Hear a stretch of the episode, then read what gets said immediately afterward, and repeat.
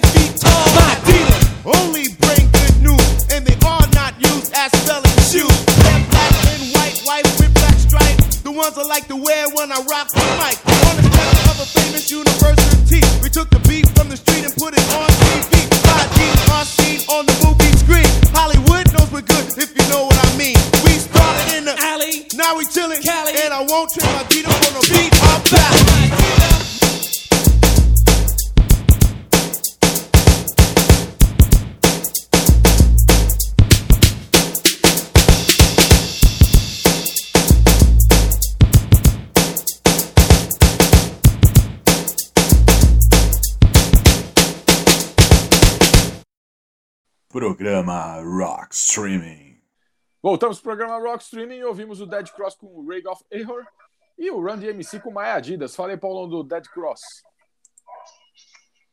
Ah, o, o Dead Cross, é, eu, eu sigo o, o David Lombardo, né? Que foi, o cara é uma lenda viva, né? Foi baterista do Slayer, Suicidal Tendencies, e atualmente ele está inclusive em turnê pela Europa com o Testament, né? Lendária banda aí de thrash metal que aí desde os anos 80, né? Até ele postou aí uma foto toda chique aí na primeira classe do voo que levou eles para a Europa. Enfim, é, um dia desse ele fez uma postagem do Dead Cross, né? Eu tinha até esquecido do, desse outro projeto deles, que é um, uma banda formada por, pelo David Lombardo na bateria, o Michael Klein na guitarra. É, esse, o Michael Klein ele tocou no Retox, o Kill the Catholics, e infelizmente ele, ele, uns anos atrás, ele teve, passou por um, padeceu por câncer, e se tratou, a banda esperou ele se recuperar e, e tá, voltou ativo aí, graças a Deus ele tá, tá recuperado e tocando, e voltou a participar da banda. O Justin Pearson no baixo, ele também é do Retox junto com, com o Michael Crane, e toca também no Swing Kids, o Holocaust, outra banda que ele participou, e nos vocais nada mais, nada menos, é um cara que tem aí uns 30 projetos paralelos, que é o Michael Papa, já tocou no Fate No More, e mais uma acho que se for fazer um, um, um- um programa, né, um, um rock streaming dele, do Mike Pauta, eu vou ter material aí para meio ano. O cara é demais. E essa banda é relativamente nova, ela foi formada em 2015. O primeiro álbum, um deles, foi inclusive produzido pelo Roy Robson. É, Roy Robson é um produtor lendário. O Roots de Sepultura foi produção dele. O primeiro álbum do Korn, que é bom pra caramba a produção dele. O Machine Head também, o terceiro álbum deles, o Violet, que é.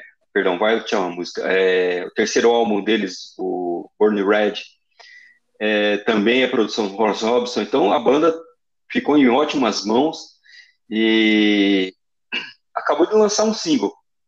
Sinal que, pela postagem do David Lombardo e, e é, o lançamento desse single, um material novo aí está por vir. Né? E a gente aqui tem cantado, tem, tem cantado bem né, a- a- os lançamentos. Né? Eu falei outro dia do Slipknot que estava para lançar um álbum novo, pessoal podia esperar no dia seguinte. Eles já soltaram um single e avisaram a data, né? 30 de setembro. Então, vai pela gente aí que deve ter um álbum novo do Dead Cross logo logo. Bom, legal, Paulão, legal, Paulão. E eu trouxe o Run DMC com My Adidas, que é uma música do terceiro álbum do, do Run DMC, né? E citando a marca Adidas, né? Como, a gente, como eu falei, hoje eu vou trazer três músicas com, de grandes marcas, né? De grandes marcas. E essa música aí foi escrita por dois dos membros do Run DMC, né? Que é o, o DJ Run e o Daryl Daniels, que é o DMC, né? E esse álbum, esse clássico álbum do Run DMC foi produzido por Rick Rubin, grande produtor de, de rock, né? Produziu muitas, muitas bandas de rock aí, junto com o Russell Simmons. E, e um engraçado da, dessa, dessa música foi que os caras do Run DMC fizeram a música pro tênis, né? Pro tênis de um dos caras lá. O cara tinha um tênis do Adidas, porque eles adoravam usar jaqueta, jaqueta de, de esporte, né? E tênis de esporte. Muita gente não sabe, mas nos anos 80, a Adidas só produzia. Grande parte dos tênis da Adidas eram tênis de esporte, né? E, e aí os caras fizeram esse- essa música pro tênis da Adidas, né? My Adidas, e virou um sucesso muito grande. O, o- os executivos da Adidas acharam uma coisa muito estranha, porque teve um boom de venda de tênis da Adidas na, nessa época aí nos Estados Unidos. Todo mundo estava comprando tênis da Adidas. E aí o que, que os caras da Adidas fizeram? Eles convidaram, eles convidaram não, eles mandaram um cara chamado Angelo Anastácio para assistir um show do Run DMC para ver o que estava acontecendo, né? E lá eles, quando os caras foram cantar a música My Adidas, todos eles tiravam o tênis, né? E começavam a mostrar o tênis na plateia. Todo mundo estava usando o tênis da Adidas, Paulão. Foi uma coisa inacreditável. Inacreditável.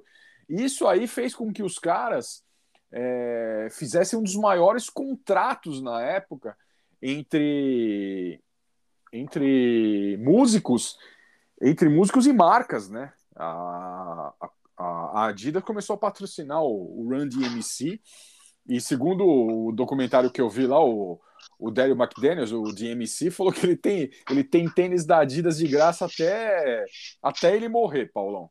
Até ele morrer.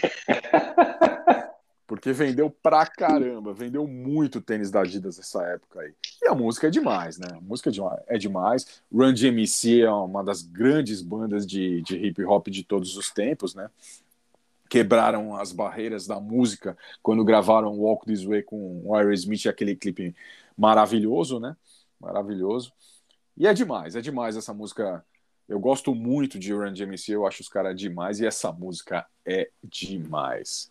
É demais. Você, você lembra que uns, uns anos atrás, não, não tenho certeza se foram os nacionais, mas eles citaram um, um tênis da Mizuno, né? O Mizuno Creation. E foi um pesadelo para a turma que corre, porque a molecada começou a roubar, né?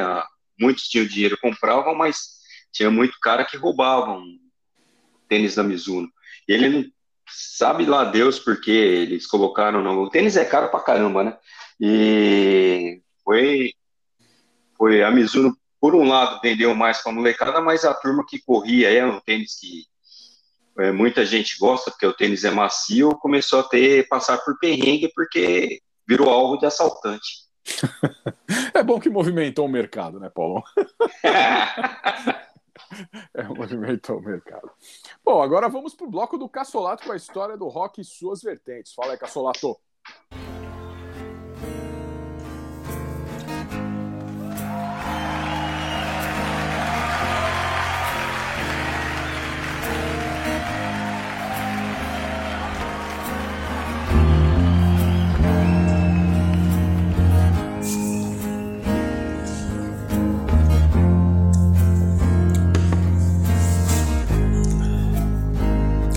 Olá, caros ouvintes da Rockstream! Tudo bem com vocês? Comigo tudo ótimo. E aqui quem vos fala é Alexandre Cassolato. E hoje eu vou com mais uma história, mais uma história mórbida, né? De Lane Stanley, o rockstar encontrado em decomposição depois de duas semanas após a sua morte, né? Pra quem não sabe, com o cadáver confundido com uma peça de arte, o vocalista da lendária banda Alice in Chains completaria nesse mês de agosto, né, no dia 22 agora, 55 anos, sendo que ele morreu aos 34 anos, galera, né, na, no dia 5 de abril de 2002, né? Bom, o movimento grunge ascendeu mundialmente, galera, no início dos anos 90, com a figura marcante através do gênero musical que misturava protesto com punk, né? Com seu epicentro na cidade de Seattle, em Washington, né, nos Estados Unidos. Ídolos de vozes potentes marcaram aquela década com voz ativa sobre assuntos políticos e sociais. Exemplo, exemplo, Kurt Cobain, vocalista do Nirvana, era um ativo defensor da comunidade LGBT, chegando a ser preso, galera, por pichar Deus é gay em sua cidade natal. Bom, já Ed Vedder, do Pearl Jam, protestava contra o bullying em suas letras. Podemos dizer, por exemplo, Jeremy, ok? Entretanto, o líder, o líder, no entretanto, o líder de outra banda de sucesso, né, do rock noventista, era oposto, né, que apresentava no palco. Lane, Lane Stanley, vocalista do Alice in Chains. Bom, em entrevista ao Load Wire, né, sua mãe o descreveu como uma pessoa isolada. Ela diz, né, Lane era uma criança mais quieta da turma do ensino médio. O palco deu a ele uma permissão para fazer o que todos nós queremos fazer às vezes, apenas gritar, certo? Com o sucesso mundial dos álbuns Facelift e Dirt, né, uh, respectivamente em 1990 e 92, Lane é, evitava falar alto com como gritar, né, como ele gritava nas músicas. E seu vício é, em drogas o tornou ainda mais recluso, revezando as suas tarefas entre turnê internacional e sua casa e a tentativa de reabilitação. Bom, preferiu começar a fazer shows menores e gravações menos cansativas. Por exemplo, no álbum seguinte, no The Jar of Files, né? Ele gravou as faixas em um estúdio no bairro onde morava em uma semana. Além do tom melancólico que é, contrastava né, com, com os riffs pesados dos dois primeiros sucessos. Bom, né, tragédias pessoais é, referente a isso, né, nas letras de música. Com o último disco de inéditas lançado em 95, Lane decidiu, né, comprar um apartamento duplex em Seattle e morar junto com a sua noiva, a Dan Denry Barrett. Porém, o abuso das drogas em reuniões entre amigos acabou vitima, é, vitimando a sua companheira que veio em óbito em outubro de 96 por infecção devido a né, uma bactéria obtida pelo uso constante de seringas compartilhadas. Desde então, Lane né, só entrou em estúdio em outras três ocasiões na vida. Triste. Recebendo poucos amigos, né, ele fazia uso das drogas e jogava videogames. Inclusive na última foto que se tem registro de Lane vivo, além de estar magro e pálido, essa foto tem no Google, galera, é só procurar. Ele usava uma camisa do jogo Metal Gear Solid. Não descrevia, né, não escrevia música, mas se dedicava à pintura. Bom, a capa do disco Above, né, é, com seu projeto paralelo do Mad Season. Para quem, galera, não conhece o Mad Season, é uma banda composta é, por, pelo Mike McCready, né, que é do Pearl Jam, o John Saunders, que é falecido, né, que ele era do Walkabouts, faleceu em 99 por overdose. E tinha também o Mark Lanigan, né, que era do Scream Trees, que acabou assumindo voca os vocais depois. Bom, esse Mad Season, né, o projeto do Mad Season, é, a capa né, é uma pintura inspirada em uma foto do casal. O estopim para o seu isolamento completo, galera, foi a morte do amigo John Baker Saunders, qual eu falei, né, baixista desde o projeto em 99, por overdose. Bom, em sua casa recebeu proposta para ser ajudado por Chris Novoselic, né, o baixista do Nirvana, e John Frusciante, guitarrista do Red Hot Chili Peppers, que estavam recém-reabilitados de seu vício intenso. Mas Lane preferiu ignorar todas essas tentativas. Bom, a sua última visita foi feita por Mike Starr, o primeiro baixista do Alice in Chains, que né, é, acreditava ser um dia antes da sua morte, em 2002. Lane, muito debilitado fisicamente, informou que sentiu um fantasma da sua falecida noiva próxima dele e convidando para uma transição. Mike disse que Lane não poderia ficar na situação que estava e que se algo ocorresse chamaria a polícia. Bom, nesse caso, né, o vocalista retrucou dizendo que se isso acontecesse, também isolaria o amigo. Bom, vamos agora para os momentos finais, né? Durante duas semanas seguintes, Lane não atendeu mais as ligações ou buscou cartas na recepção, como era de hábito, né, de se isolar.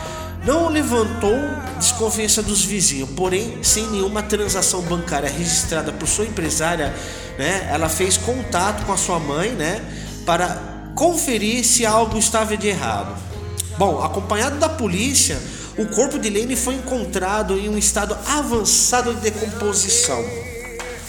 Bom, Lane, né, tinha 1,80m, estava com 34 anos e pesava, galera, 39 quilos.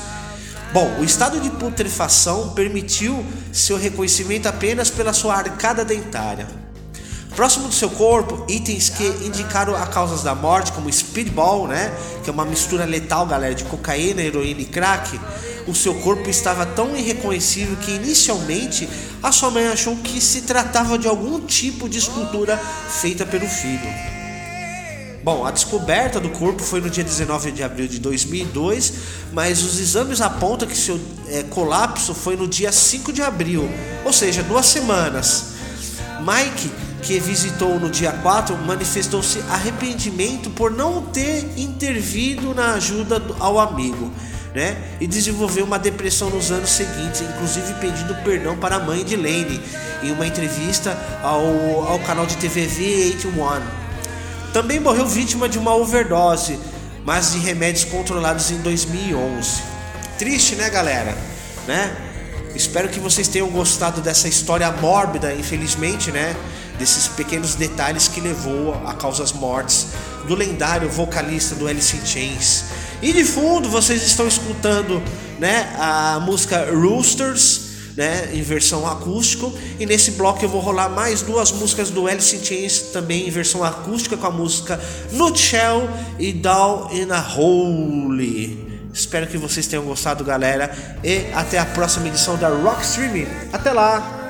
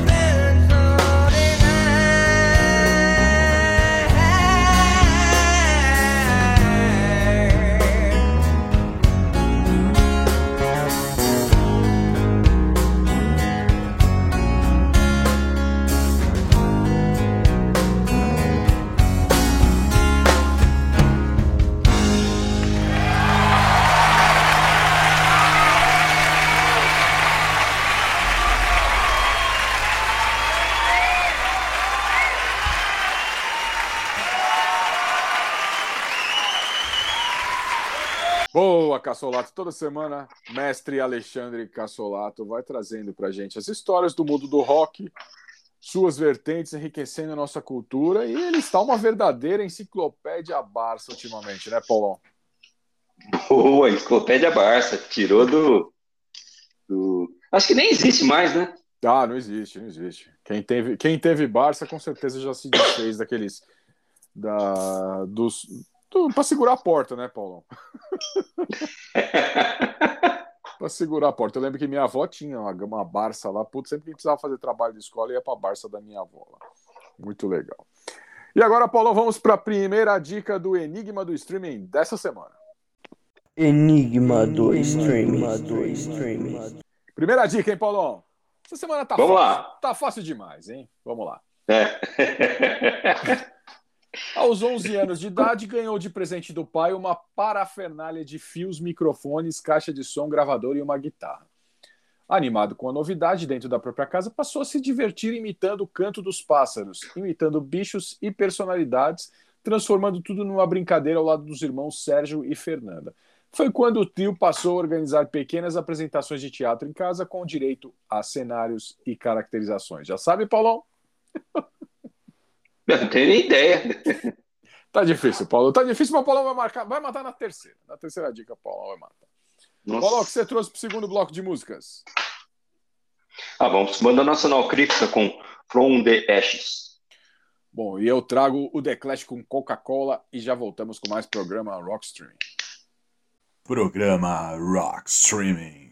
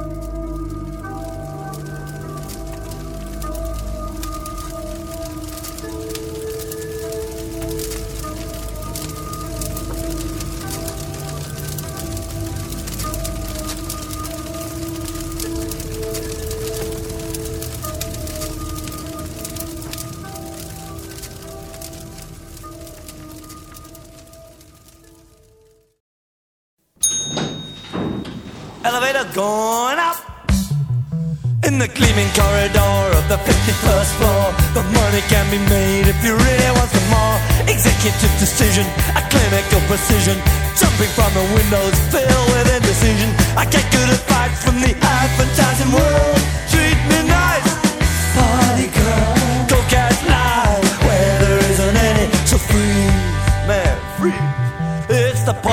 refreshes in the corridors of power. When top men need a top up long before the happy hour. Your snakeskin suit and your alligator boot. You don't need a long that you can take you to the bed. I get my advice from the advertising world. Treat me nice as the party girl. Go get live where there isn't any, so free. Coca-Cola advertising and cocaine Strolling down the Broadway in the rain Neon light sign says it I read it in the paper, they're crazy. Yes, it's your life Maybe so, in the White House I know, all over Berlin They do it for years. And in Manhattan Coming through the door is a slum nose 44 The barrel can't snort, it can spatter on the floor. Your eyeballs feel like thimbles and your tongue feels like a fish. You're leaping from the window saying, Don't give me Coquette life, advertising world Oh treat me nice, it's the party girl. Coquette life, where there isn't any so freeze. Man, freeze, hit the deck.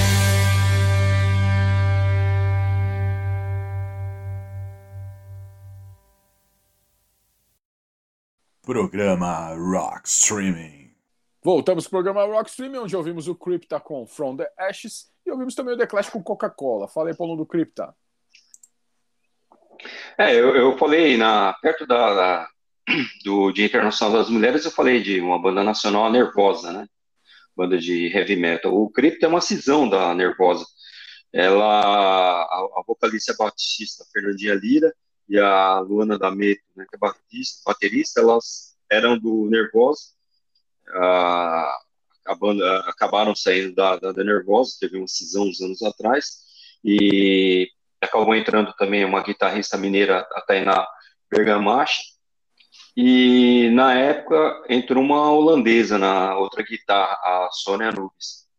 E até abril desse ano ela fez parte da banda, quando ela resolveu partir para projeto, para um, uma outra banda que ela fazia parte, né? Ela acabou desistindo, né? E a Jéssica de Falk, né, acabou entrando no lugar dela, é, pelo menos durante essa turnê do álbum que elas acabaram de lançar, né? Acabaram de lançar, não, já tem, já tem um certo tempinho, Echoes of the Soul, e foi lançado ano passado pelo Napalm The Records, gravado no Family Mod Studio, São Paulo, né? Um estúdio já famoso no meio do metal. Foi mixado pelo Arthur Risk, que já gravou entre, dentre outras bandas o Code Orange e o Power Trip. E foi masterizado pelo Jazz Board, que nada mais nada menos já gravou com bandas pesos pesados como o Pet, Sepultura, e, e a capa ficou a cargo do Yes Bergumber, que já trabalhou com Slayer, Creator, Black Sabbath, né, também é assim, é, pelo peso desses nomes, é que a gravadora está acreditando bem no death metal dessa, do, dessa banda nacional, né, o, o Crypta. E parece que está dando certo. Quando eu resolvi colocar elas no programa, elas tinham acabado de participar ela, de um festival europeu, tocaram, foi uma das bandas de abertura, mas o fechamento foi pelo, foi com um gigante do thrash metal que é o Exodus.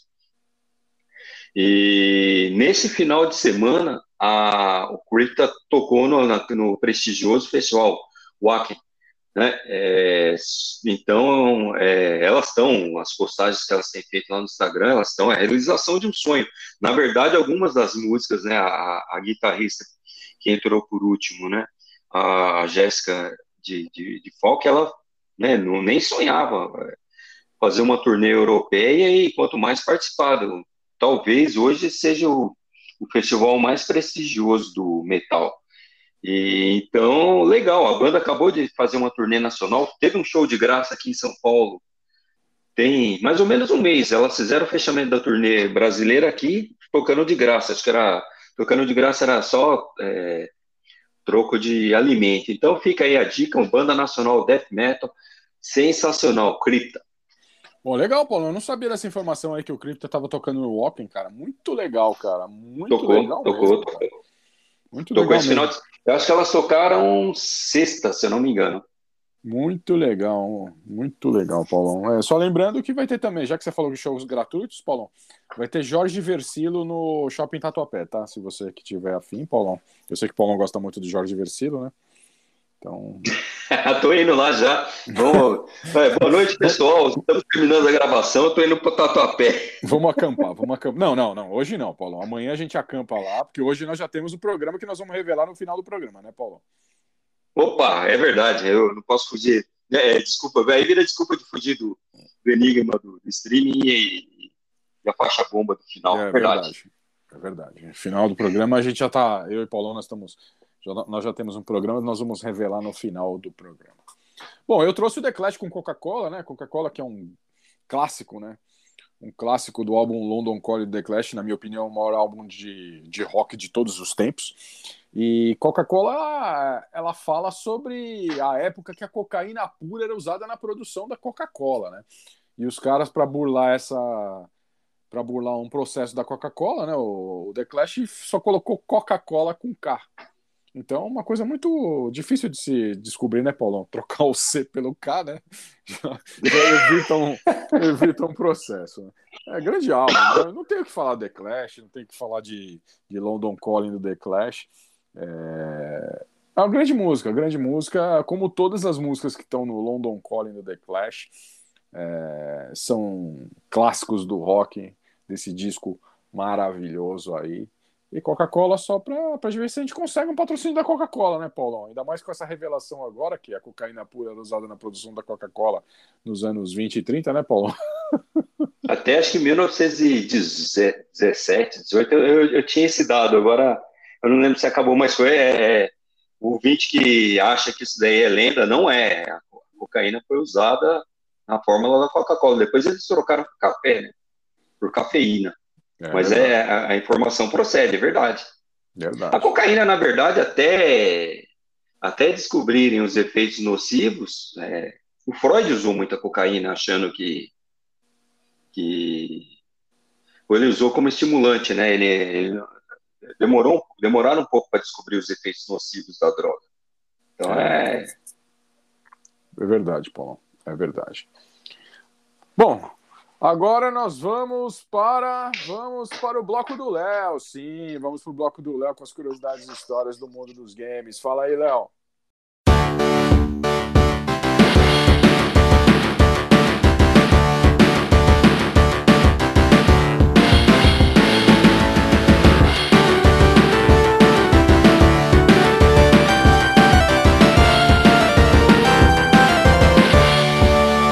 Aí, Paulão, e aí, Pauleta, e aí, galera, beleza? Aqui é o Léo e estarei falando hoje de um clássico do Master System, Shinobi. Então, bora lá! Desenvolvido pela própria SEGA em 1987 e posteriormente migrado para o seu console caseiro da época, o Sega Mark III, ou como é conhecido aqui, o nosso famoso Master System, Shinobi é um jogo de ação side-scrolling e um dos temas mais abordados dos anos 80. Ninja! A história se desenvolve com Joe Musashi, um ninja nos tempos modernos, e sua missão: resgatar os alunos de seu clã, os líderes do universo, que foram sequestrados pela organização terrorista, o Círculo dos Cinco. Conseguirá Joe atravessar as cinco missões, resgatar seus alunos e destruir a organização? Um ponto bacana do jogo é sobre o objetivo. No início de cada fase é demonstrado ao jogador sua missão, junto de um arquivo contendo uma foto do chefão da fase, além de um mapa demonstrando o próximo estágio. Sensacional! Um detalhe interessante também é sobre a mecânica do jogo, onde ao resgatar os reféns no final de cada fase, será concedido um upgrade de ataque, como as shurikens iniciais que evolui para um lançador de bombas explosivas e seu ataque de curta distância que evolui para uma katana, fora sua arma secreta, seis magias ninja. Cara, uma coisa, esse pra mim é um jogo clássico e sinceramente eu sou um vendido pra falar dele. Shinobi ele tem a sua parte de dificuldade na época. Afinal, é um jogo migrado dos Papa Ficha, né? Que a gente humildemente chama de arcade. Mas mesmo assim, é um jogo lindo pra época. Eu adoro também a questão do padrão de inimigo da geração, que tem os mercenários, os punks, os ninjas, fora a questão de evolução das armas. Ele é um jogo que eu não diria que envelheceu mal, muito pelo contrário. Esse sim é um clássico.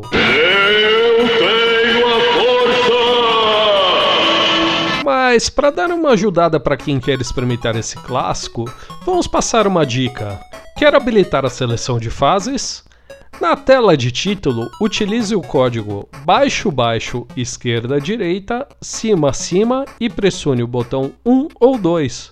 Pronto, agora é só escolher o nível desejado. Voodoo é pra Jacu. Uma curiosidade é sobre as ideias mirabolantes da SEGA. Dentre elas, um dia resolveram juntar dois de seus maiores sucessos, Alex Kidd e Shinobi, assim criando um dos melhores jogos da geração, Alex Kidd em Shinobi World, que inclusive hoje é um dos cartuchos raros que se você tem em sua coleção, você pode ganhar uma graninha, hein? E com vocês, da trilha de Beverly Hills Ninja, Pat Hotberg com Kung Fu Fighting. Yeah, yeah.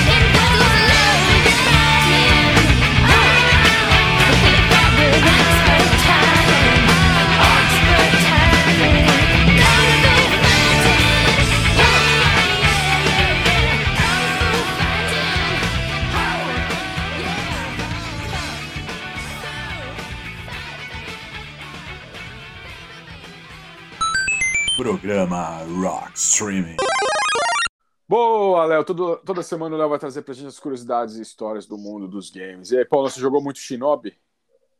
Joguei, joguei, mandou, trouxe uma lembrança boa. Clássico. Também joguei muito, joguei muito Shinobi. Joguei muito. É, é demais, é demais. E agora, vamos para a segunda dica do Enigma do Streaming dessa semana. Enigma do Streaming. Vamos lá, Paulão. Segunda dica do Enigma do Streaming dessa semana que tá num nível médio hoje. Vamos lá. Já, já- já na adolescência, foi a paixão pelo futebol que o despertou. Chegou a participar do time de júniors, fazendo jogos de abertura de partidas importantes na capital. Porém, eram os repórteres presentes na beira do, do campo, com seus microfones e suas performances, que passaram a chamar a atenção do aspirante a jogador. Desde então, foram atrás de oportunidades nas rádios locais e conseguiu um horário de madrugada. Não demorou muito para conquistar um espaço como titular entre os locutores mais experientes e despontar com as suas habilidades de imitar vozes.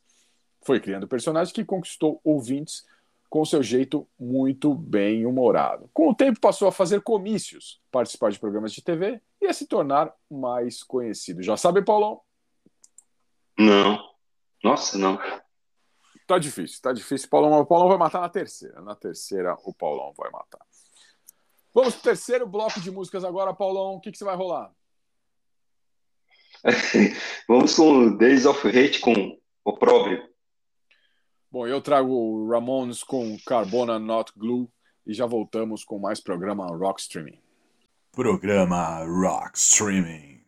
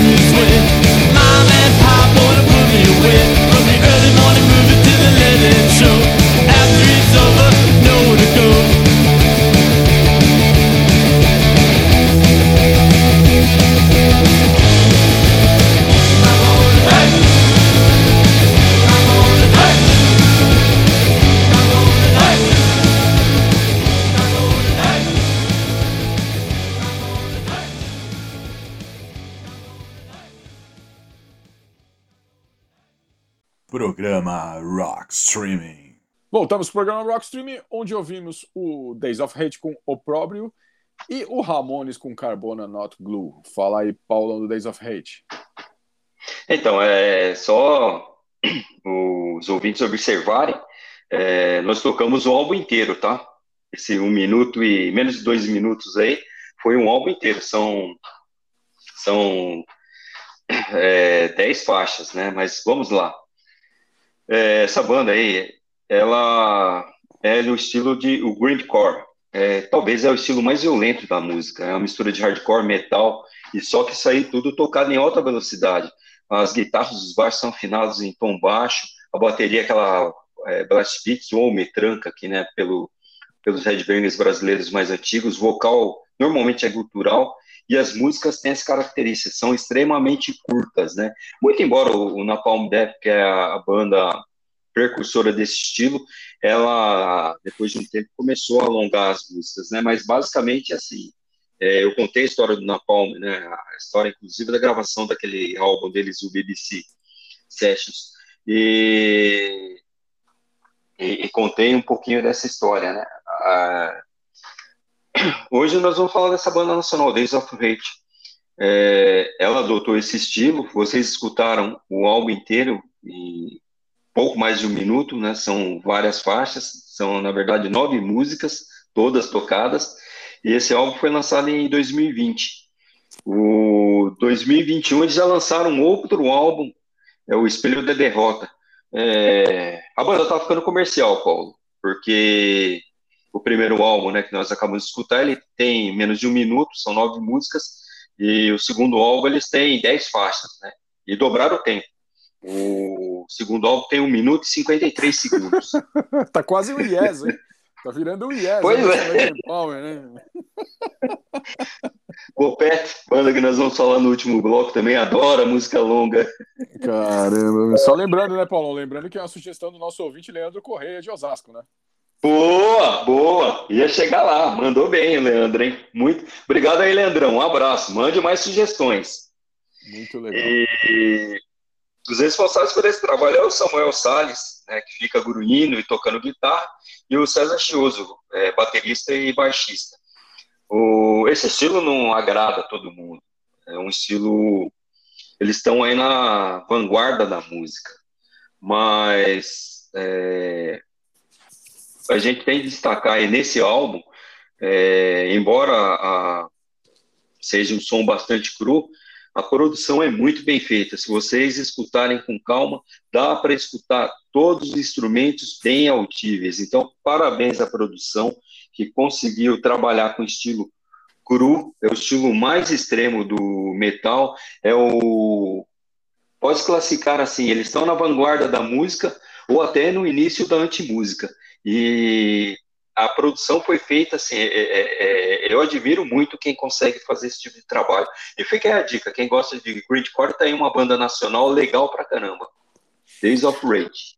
Muito legal, muito legal. Novamente, queríamos agradecer ao Leandro Corrêa por ajudar muito a gente aqui no programa Rockstream, sempre trazendo alguma coisa diferente e legal pra gente tocar aqui no programa. Bom, eu trouxe o Ramones, trouxe o Ramones com Carbona Not Glue. É, seguindo a, a, o tema, a temática que eu fiz hoje, né, que é uma temática de grandes marcas com nomes de músicas, né? E Carbona Not Glue, ela é uma faixa que está no segundo álbum do Ramones, o Live Home de 1977, né? E ela é uma continuação de Now I Wanna Sniff Some Glue, que é uma música que apareceu no primeiro álbum do Ramones, né? E a banda sugeriu sarcasticamente que a alta obtida ao cheirar o sorvete de limpeza carbono era mais prazerosa do que, a, do que cheirar a cola de avião, Paulo. Sim, sim. Muito interessante, né? Muito interessante. E o lançamento de, original de Live Home incluía Carbona Not Glue como a quinta faixa do álbum. No entanto, a faixa foi excluída do álbum para evitar uma possível ação judicial, já que Carbona era uma marca comercial corporativa, né? O álbum foi relançado com a faixa Babysitter, é, que também foi lançada como lado B do, de Do You Wanna Dance no seu lugar. Eles arrancaram a faixa da álbum para não ter o um processo, né? E na versão britânica, Babysitter não está listado na contracapa ou na capa interna, mas está listado no rótulo. A maioria dos colecionadores acredita que a versão de Babysitter é mais rara que a versão de Carbono. Muito legal essa música aí. Você conhecia, Paulão?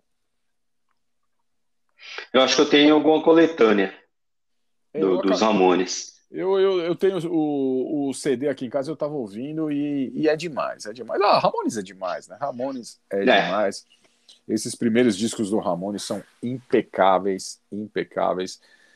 Boa música, grande história, grande história. E agora vamos pro bloco do Dan com, com as séries e programas televisivos e, e tudo mais. Fala aí, Dan.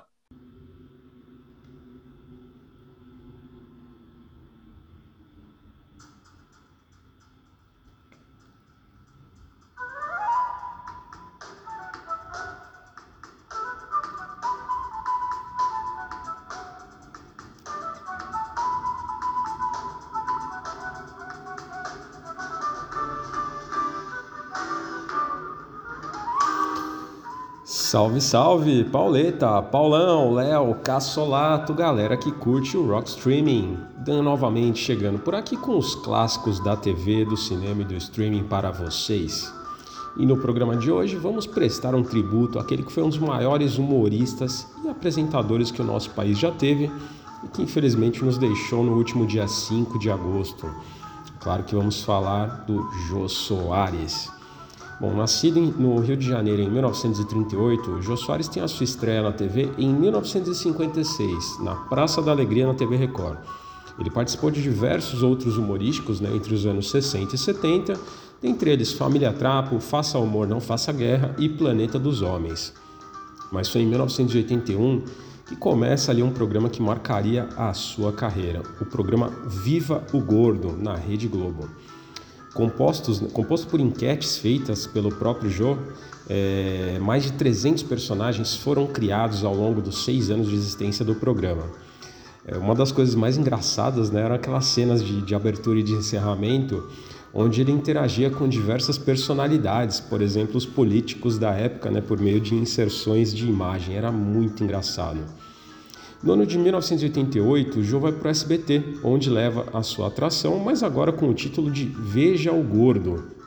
No mesmo ano, Jô começa aquele que foi talvez o programa que mais marcaria né, a sua carreira, agora como apresentador. Jô Soares 11 Meia estreia em 1988 e traz né, para as nossas noites o conceito de talk show, tão conhecido lá nos Estados Unidos, mas ainda é pouco explorado aqui no Brasil. Né? um programa com entrevistas com um tom assim mais descontraído, algo praticamente inédito por aqui, né? O programa ficou ao ar até 1999, ano que o Jô retornaria para a Rede Globo. Em 2000, o Jô traz de volta né, o seu talk show, mas agora na Rede Globo, com o, programa de com o nome de Programa do Jô. Era o mesmo formato que tinha ali no SBT e esse programa ele ficou no ar até o ano de 2016. Bom, além da TV, o Jô escreveu diversos livros, né, com destaque para as obras O Xangô de Baker Street, de 1995, que viraria vi- filme no ano de 2001, e O Homem que Matou Getúlio Vargas, de 1988. Foram várias participações no cinema, além de outros programas de TV também, viu? Jô era um cara tão versátil que ele chegou a gravar alguns discos, como o curioso Norminha, de 1972. Para quem não sabe, Norminha era uma personagem do Jô Soares no humorístico Faça Humor, Não Faça Guerra. E ó, é um álbum extremamente raro de se encontrar, viu? Ele também gravou um álbum de, de- um álbum de piadas no ano de 1980, além de um álbum com um sexteto né, ao vivo no Tom Brasil em 2000. No ano de 2016, ele assumiu a cadeira de número 33 na Academia Brasileira de Letras. Bom, galera, minhas melhores lembranças né, relacionadas ao jogo com certeza são do, do programa eh, da época do SBT, né, João Soares 11 e meia, até pela minha idade é o que eu mais assim me lembro. Eu assistia praticamente todos os dias, né, praticamente todos os dias eu ficava acordado pelo menos ali esperando para ver quem seriam os entrevistados do seu programa, né? E com um detalhe, né? Jô Soares 11 e meia só no nome, né? Porque ele mesmo fazia diversas piadas relacionadas a, a isso, porque acho que não teve um dia que esse programa começou no horário. Coisas do, do tio Silvio, né? Que tanto marcam o Silvio Santos. Bem, bem engraçado isso. Eu lembro de várias entrevistas marcantes né, no programa, como a engraçadíssima dupla Tangos e Tragédias. Putz, é conheci essa dupla nesse programa e era, um- era- uma banda assim, sensacional, era muito engraçada, era um show de comédia muito bacana, para quem não conhece, dá uma pesquisada. A entrevista com o Kiko, né, o Carlos Villagrán, onde ele juntou né, lado a lado ali o Kiko com o seu dublador, é, foi algo assim muito engraçado. E um programa genial ali, que foi o programa de comemoração de cinco anos, né? Onde o Jô muda de lugar e passa a ser o entrevistado, né? E ele é entrevistado pela Bruna Lombardi, pela Marília Gabriela e pela Hebe Camargo, uma em cada quadro assim do programa. Foi muito bacana. Bom, galera, ao fundo nós ouvimos um trecho do álbum do Quinteto 11 lançado em 1992. Né? Falando no quinteto, no início do programa ele era na verdade um quarteto, formado por Mil- Miltinho, o Bira, o Rubinho e Edmundo Villani Cortez no piano. A formação mais conhecida, ela iniciou um pouquinho depois no programa, quando virou um quinteto, né? E trazia o Miltinho, o Bira, o Rubinho, o Derico no sax e o Osmar do piano. Bom, além deles, né, fizeram parte da banda Tomate, que entraria na, na guitarra depois que o Rubinho faleceu, o Chiquinho Oliveira e às vezes o próprio Jô tocando bongos. Além da banda, né, não podemos esquecer do garçom Alex, divertidíssimo também, que sempre fazia parte do, do programa. Bom, galera, é, é isso. Valeu, Jô. Um beijo pro gordo. Com vocês, a vinheta do Jô Soares, 11h30.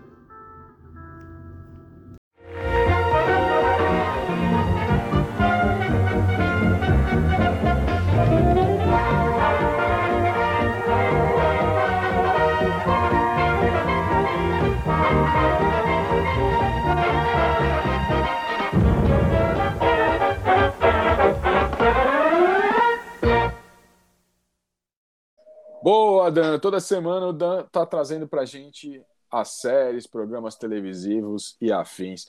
E grande perda, né, Paulão? Jô Soares, que partiu aos 84 anos de idade.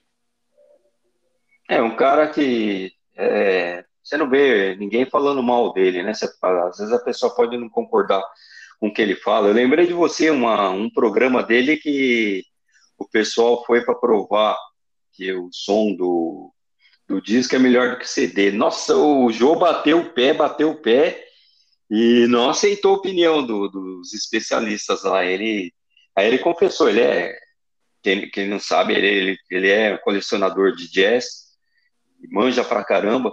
E aí ele disse que deu todos os discos deles de, de jazz pro pessoal da banda. né? Imagina o, as raridades que essa turma tem em mãos. É, o Jô é. Quem não sabe, o Jô, o Jô fez muito show de jazz aqui em São Paulo, né? Ele tinha uma. Ele tinha uma banda de jazz, tocou muito aqui em São Paulo com sua banda de jazz, né? Tocava bongô, né? Tocava, tocava bongô, que é um instrumento difícil de tocar, bongô. Eu nunca consegui tocar bongô. Já tocou bongô, Paulão? Não, não.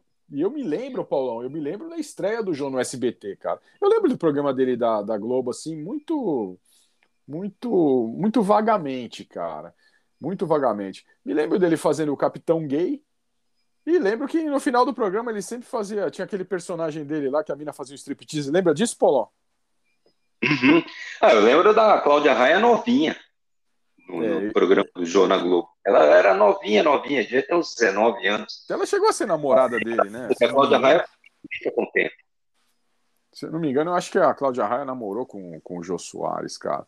Mas eu lembro do Jô fazendo. Eu lembro quando o programa do Jô, quando começou a fazer um baita de um sucesso, o Jô Soares 11 e meia, teve uma época que ele puxou, o Silvio Santos puxou o programa dele para as 9 e meia. Você lembra disso, Paulão?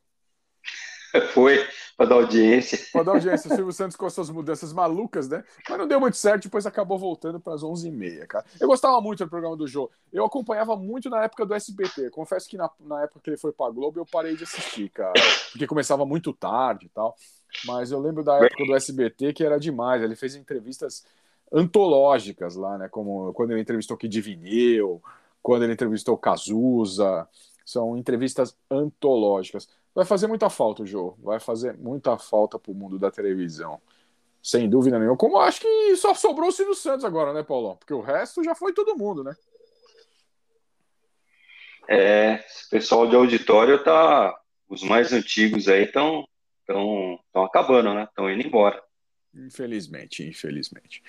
Bom, agora vamos para a terceira dica do Enigma do Streaming dessa semana. Enigma do Streaming. do Streaming. Agora o Paulão vai matar, né? Na terceira dica, Paulão mata. Seguiu para o Rio de Janeiro e, após cerca de quatro anos, foi recebido pessoalmente por Chico Anísio, seu ídolo. Encantado, o veterano o convidou para trabalhar na sua equipe da TV Globo. Então, ele passou a ajudá-los nos textos de humor. Após um certo tempo, conseguiu uma vaga no elenco da escolinha do professor Raimundo. Na época, a, maior, a atração de maior audiência na América Latina, fazendo sua estreia em cadeia nacional. Já sabe, Paulão? Ainda não. Imitador? Tá fácil, hein, Paulão? Tá fácil. Tá, agora tá. Daqui a pouquinho eu. Tá fácil demais. Paulão vai matar. Na última, Paulão mata. Na última, Paulão mata. E agora vamos pro bloco Os Brutos também amam. Aquele bloco os headbangers, os punks e os caras que curtem black metal melódico. Tem aquela taquicardia, lembrando daquele amor perdido, chutado, que te deixou na vala na lama, chorando em posição fetal do lado da cama. Paulão, o que, que você traz hoje no bloco Os Brutos também amam? Ah, vamos com Opeth, com Soldier of Fortune, que é um cover, né? Já já eu explico o porquê. Mas por que que essa, essa cover, que eu não vou falar de quem que é, o Paulão vai falar, é, deixa o Paulão tão na vala e na lama? Ah, eu trouxe uma cover do Purple, mas é por conta do Opeth. Tem uma é, é, é, é uma banda que as faixas deles são todas longas. É difícil achar alguma música deles com uma faixa curta. Se achar é igual do primeiro álbum lá, que é uma é uma peça de piano tocada, né? Então, é, acabei trazendo essa cover. E porque senão o programa ia virar um loop interno, a gente não ia sair daqui nunca mais. É, faixa de 10 até 20 minutos, né? Essa banda vem de Estocolmo, na Suécia, foi formada em 1990, passou por várias formações. O, o Michael Arkenfeld, é, vocalista, guitarrista e principal compositor, ele permanece desde então no núcleo da banda, né? É, é, o Opeth é uma banda. é, outro dia nós do- trouxemos o Dream Theater aqui, eu falei, é, vou trazer o Opeth, porque é, é uma banda de prog metal atualmente, porque eles começaram com death metal, mas é, mesmo quando eles eram um pouquinho death metal, é, é- é uma banda, quem nunca escutou, é uma doideira. Você tá escutando death metal, de repente, na mesma música, o cara, principalmente no primeiro álbum, lá, o War Child, ele, a música de death metal vira um rock progressivo estilo os anos 70. E aí, de repente, volta para death metal, ou muda para um metal. É uma doideira. E progressivamente a banda foi mudando de, de som né? Hoje em dia eles é, fazem o som só prog metal, não tem mais nada a ver com o vocal, inclusive com o death. E tá aí, é uma banda que tem muitos fãs. Aqui no Brasil eles já vieram algumas vezes.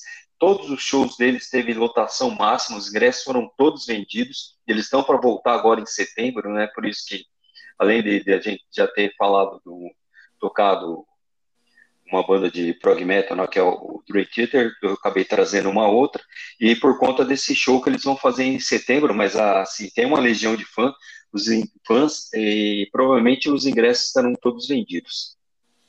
Bom, então vamos ouvir, vamos ouvir essa cover do, do Purple com Soldier of Fortune pelo Opeth. E já voltamos com mais lamentos aqui no bloco Os Brutos também amam.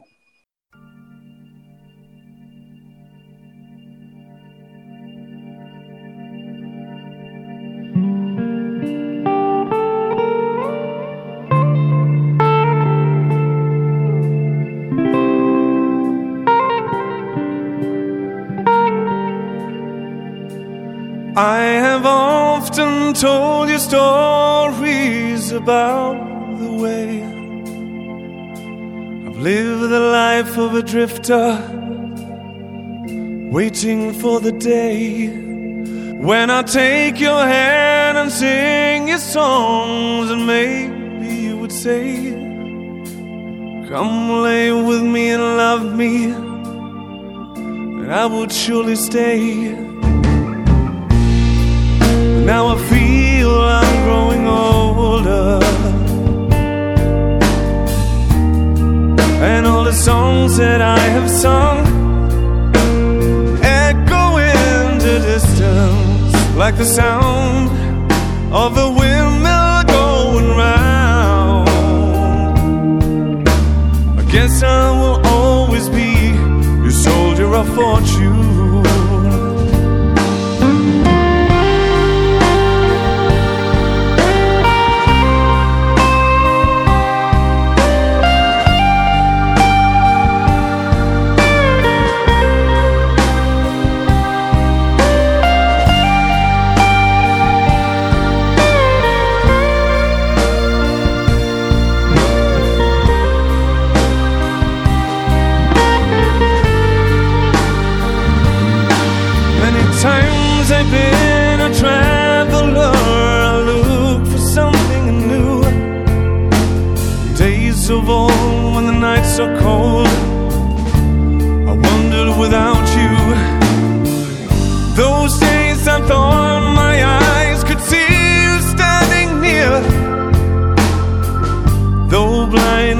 Confusing, it shows that you're not here. Now I feel I'm growing older. And all the songs that I have sung echo in the distance like the sound of a windmill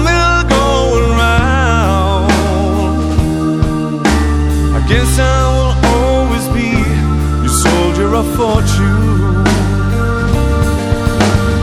I can hear the sound of a windmill going round. I guess I will always be your soldier of fortune. I guess I will always be your soldier of fortune.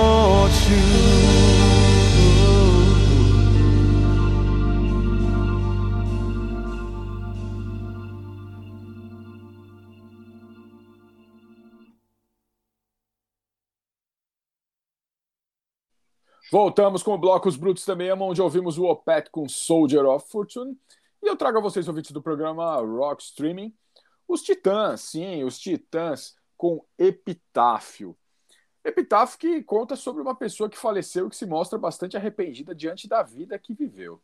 Presente no álbum Melhor Banda de Todos os Tempos da última semana, lançado em 2002, a canção foi composta por Sérgio Brito e também é interpretada por ele. Se você está se perguntando o que é um epitáfio, a gente te ajuda. É uma homenagem feita no túmulo de uma pessoa falecida. Pode ser uma frase, um elogio ou algo que tenha representado a vida daquela pessoa.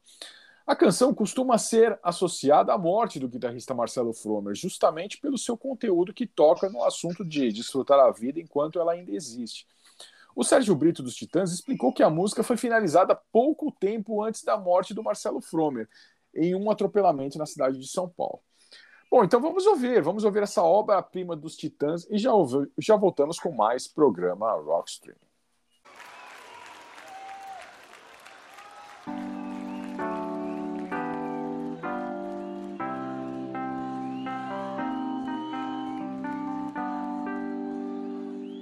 Devia ter amado mais, ter chorado mais, ter visto o sol nascer. Devia ter arriscado mais e até errado mais, ter feito o que eu queria fazer. Queria ter aceitado as pessoas como elas são. Cada um sabe a alegria e a dor que traz no coração. Acaso vai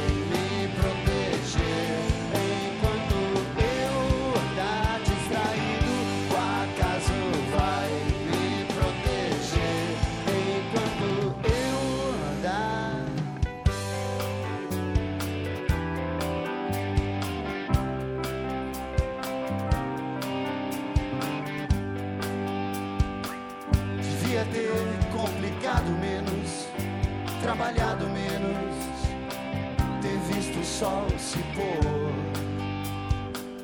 Devia ter me importado menos com problemas pequenos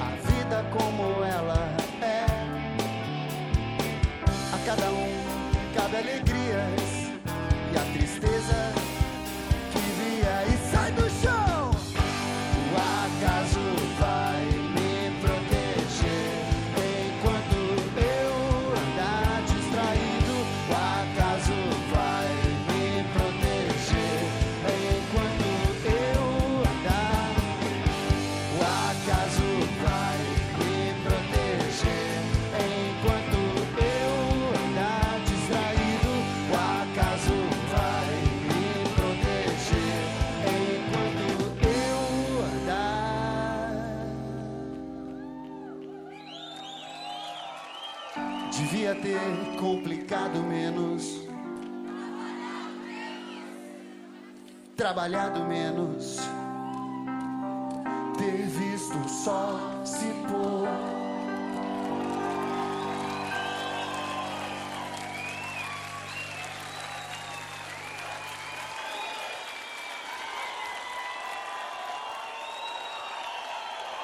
Voltamos pro programa Rock Streaming, onde ouvimos o Opeth com Soldier of Fortune e ouvimos também os Titãs com Epitáfio. E, e o- os Titãs, Paulão, Paulão, ele está com um documentário muito legal no Star Mais aí, é, e uma série, né? Uma série que chama Bios. Tem várias bandas argentinas, várias bandas da América Latina nesses, nesses documentários Bios, né? É, uma que eu gosto muito desse que eu cheguei a assistir, que é o Soda Stereo, foi muito legal do Soda Stereo. E, e tem esse dos Titãs agora, apresentado pela Sara Oliveira, pela que fazia parte da MTV, né? Fazia parte da MTV. Uma das poucas meninas que não eram chatas da MTV, né? Que sabia de música, porque ela já tinha trabalhado na 89 FM e tal. E, e é muito legal, muito legal. O, esse documentário traz, é, inclusive, a prisão, né? A prisão do Arnaldo Antunes e do Tony Bellotto por posse de heroína, né? Os caras foram presos em 85 por posse de heroína, né? E, e foi e o Arnaldo Antunes chegou a ficar um, um mês preso.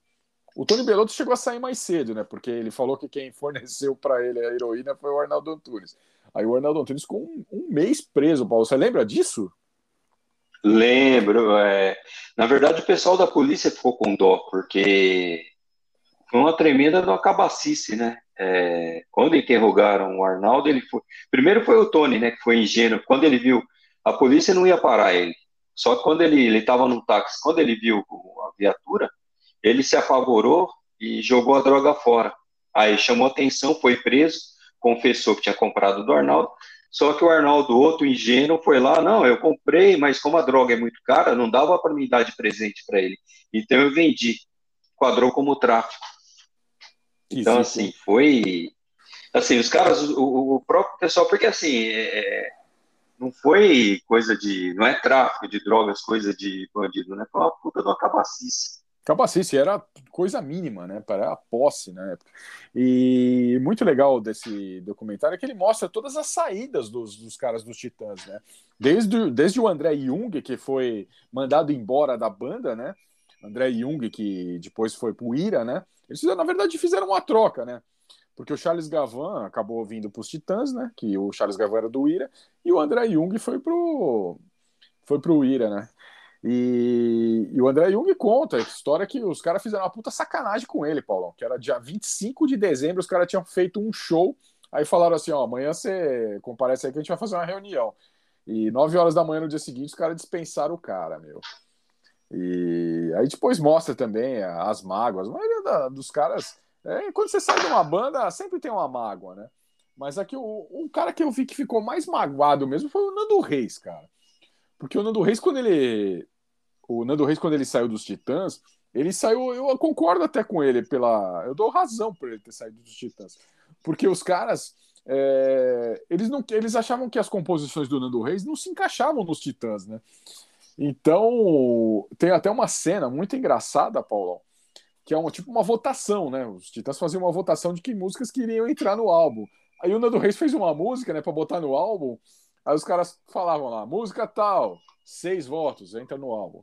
Música tal, cinco votos, entra no álbum. Aí chegava a música do Nando Reis, música do Nando Reis, um voto. E aí, e aí o Nando Reis fala assim, porra, um voto, só eu votei na minha música. Puta, meu, você chora de rir, cara. E, e, não, e, e não foi só essa vez. É, segundo o Nan- Nando Reis, foram várias vezes, né? As músicas dos Nan- do Nando Reis é, quase nunca eram eram os caras dos Titãs gostavam para entrar nos álbuns. Que coisa, hein, Paulão? É, pois é, porque se você for olhar, no, quando o Titãs começou a carreira a entrar em, em descendente, quem segurava as músicas que seguravam o sucesso que eles tinham era do Nando, né? É verdade, é verdade. E se você for pegar mesmo as músicas mais pop dos Titãs, são as músicas do Nando Reis, né, cara? Sem dúvida alguma.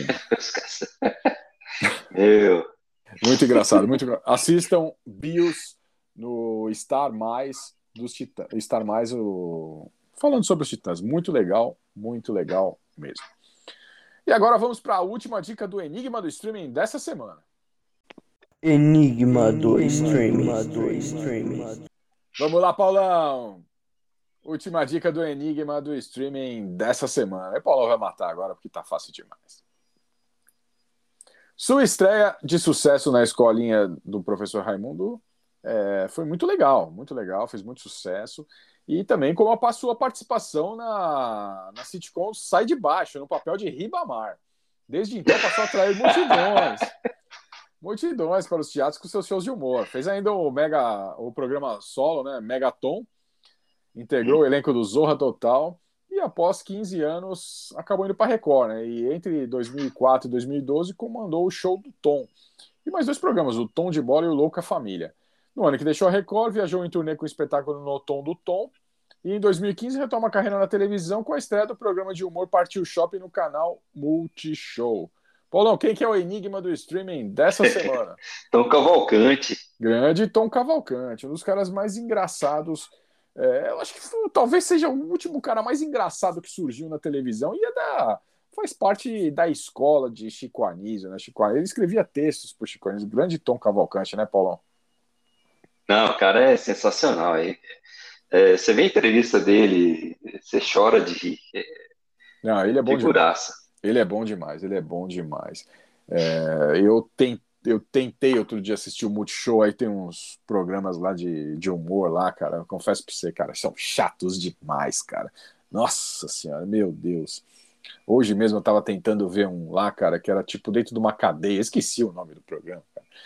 Mas é ruim demais, cara. Nossa, como é ruim, cara. Ruim demais, ruim demais. Que falta que faz Tom Cavalcante na televisão brasileira, meu. Mas vamos lá. Vamos lá. Agora vamos pro bloco mais explosivo do programa Rock Streaming. O bloco Explode Espetacular.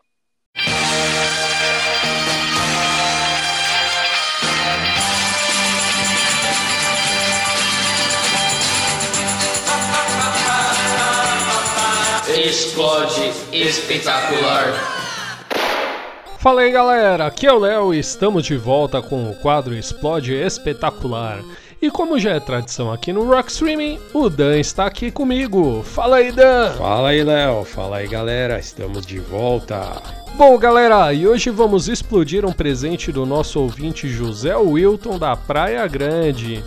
Ele nos mandou o CD Meu Coco, do Caetano Veloso.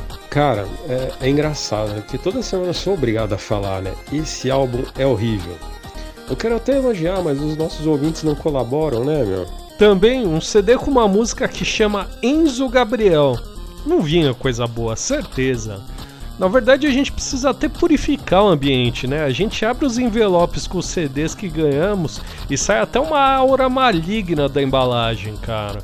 Falando nisso, eu tô ansioso pra ver a continuação Valentina Catarina. Eu ainda estou esperando voltar o Argenor. Que Argenor? Aquele que comeu seu no trator. Puta que pariu, que merda, hein? Mas foi péssimo. Toca um trecho aí, vai.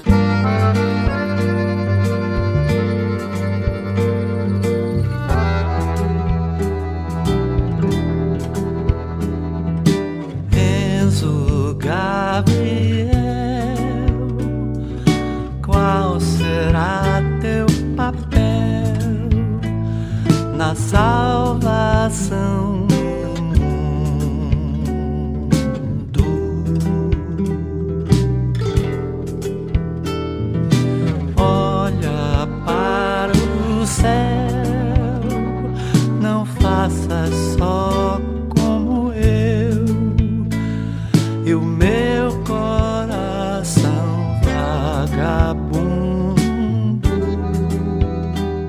Cara, Caetano é horrível, cara. Ele é mais efetivo que um, complexo 46 e lactopurga, cara.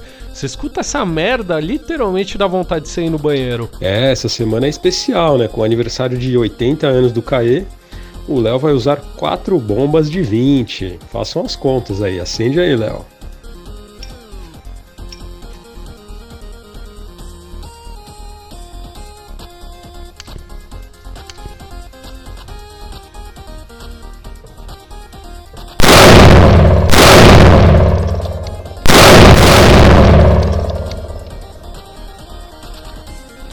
Você acertou meu coco. Essa foi péssima, hein?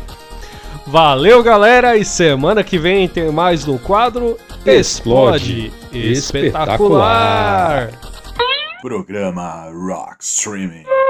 Boa, Léo. Boa, Dan. Toda semana os piromaníacos do Parque São Domingos estão de volta, mandando pelos ares alguma pérola da música. E hoje eles seguiram alguns meses atrás aí. A gente trouxe aqui, né, o- esse disco aí que eles explodiram, o Meu Coco do Caetano, né, Paulão? E Foi. Léo e o Dan, como hoje é, fazem 80, hoje é aniversário de 80 anos do Caetano, né, Paulão? Eles resolveram comemorar com explodindo o Meu Coco. Muito legal, né, Paulão? Não, bem, homenagem mais que justa. Mais do que justa, mandando o coco do Caetano para os ares. Muito legal. Muito legal. E agora o momento que os ouvintes do programa Rock Streaming querem nossas cabeças, Paulão, e vão querer mais ainda nossas cabeças. Né? O bloco Você Ama e Nós Amamos. Sim. Why do birds suddenly appear every time?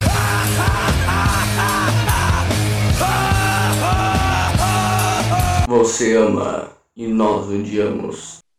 Tem 17 anos e fugiu de casa às 7 horas da manhã do dia errado. Levou na bolsa umas mentiras pra contar. Deixou pra trás os pais do namorado. Um passo sem pensar. Um outro dia, um outro lugar. Pelo caminho, garrafas e cigarros. Sem amanhã por diversão roubava carros. Era na bala, agora é Natasha. Usa salto 15, saia de borracha.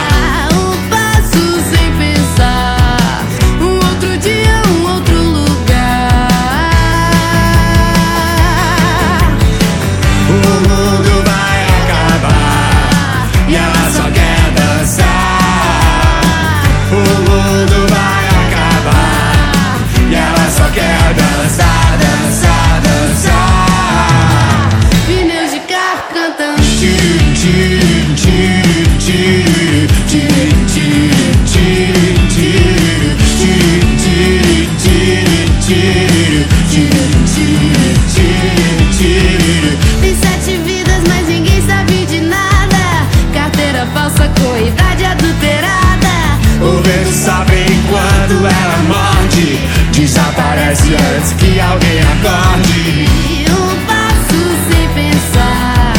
Outro dia, outro lugar Cabelo verde, tatuagem no pescoço. Um rosto novo, um corpo feito pro pecado. A vida é belo, paraíso é um comprimido Qualquer balaco ilegal proibido Um passo sem pensar.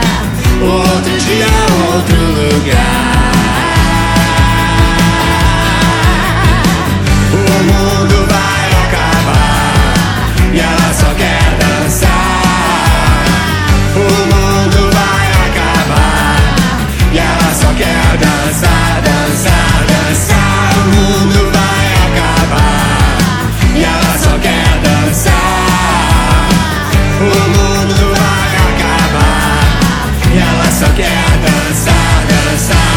inside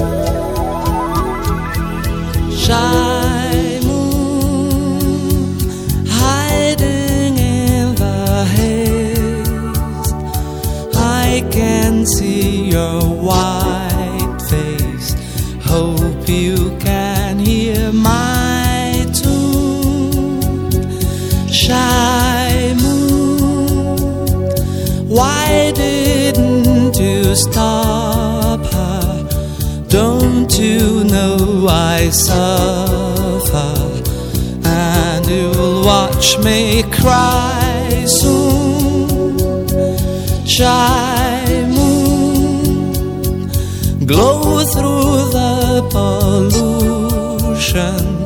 Find me a solution. I'll wait on the high dune. Shine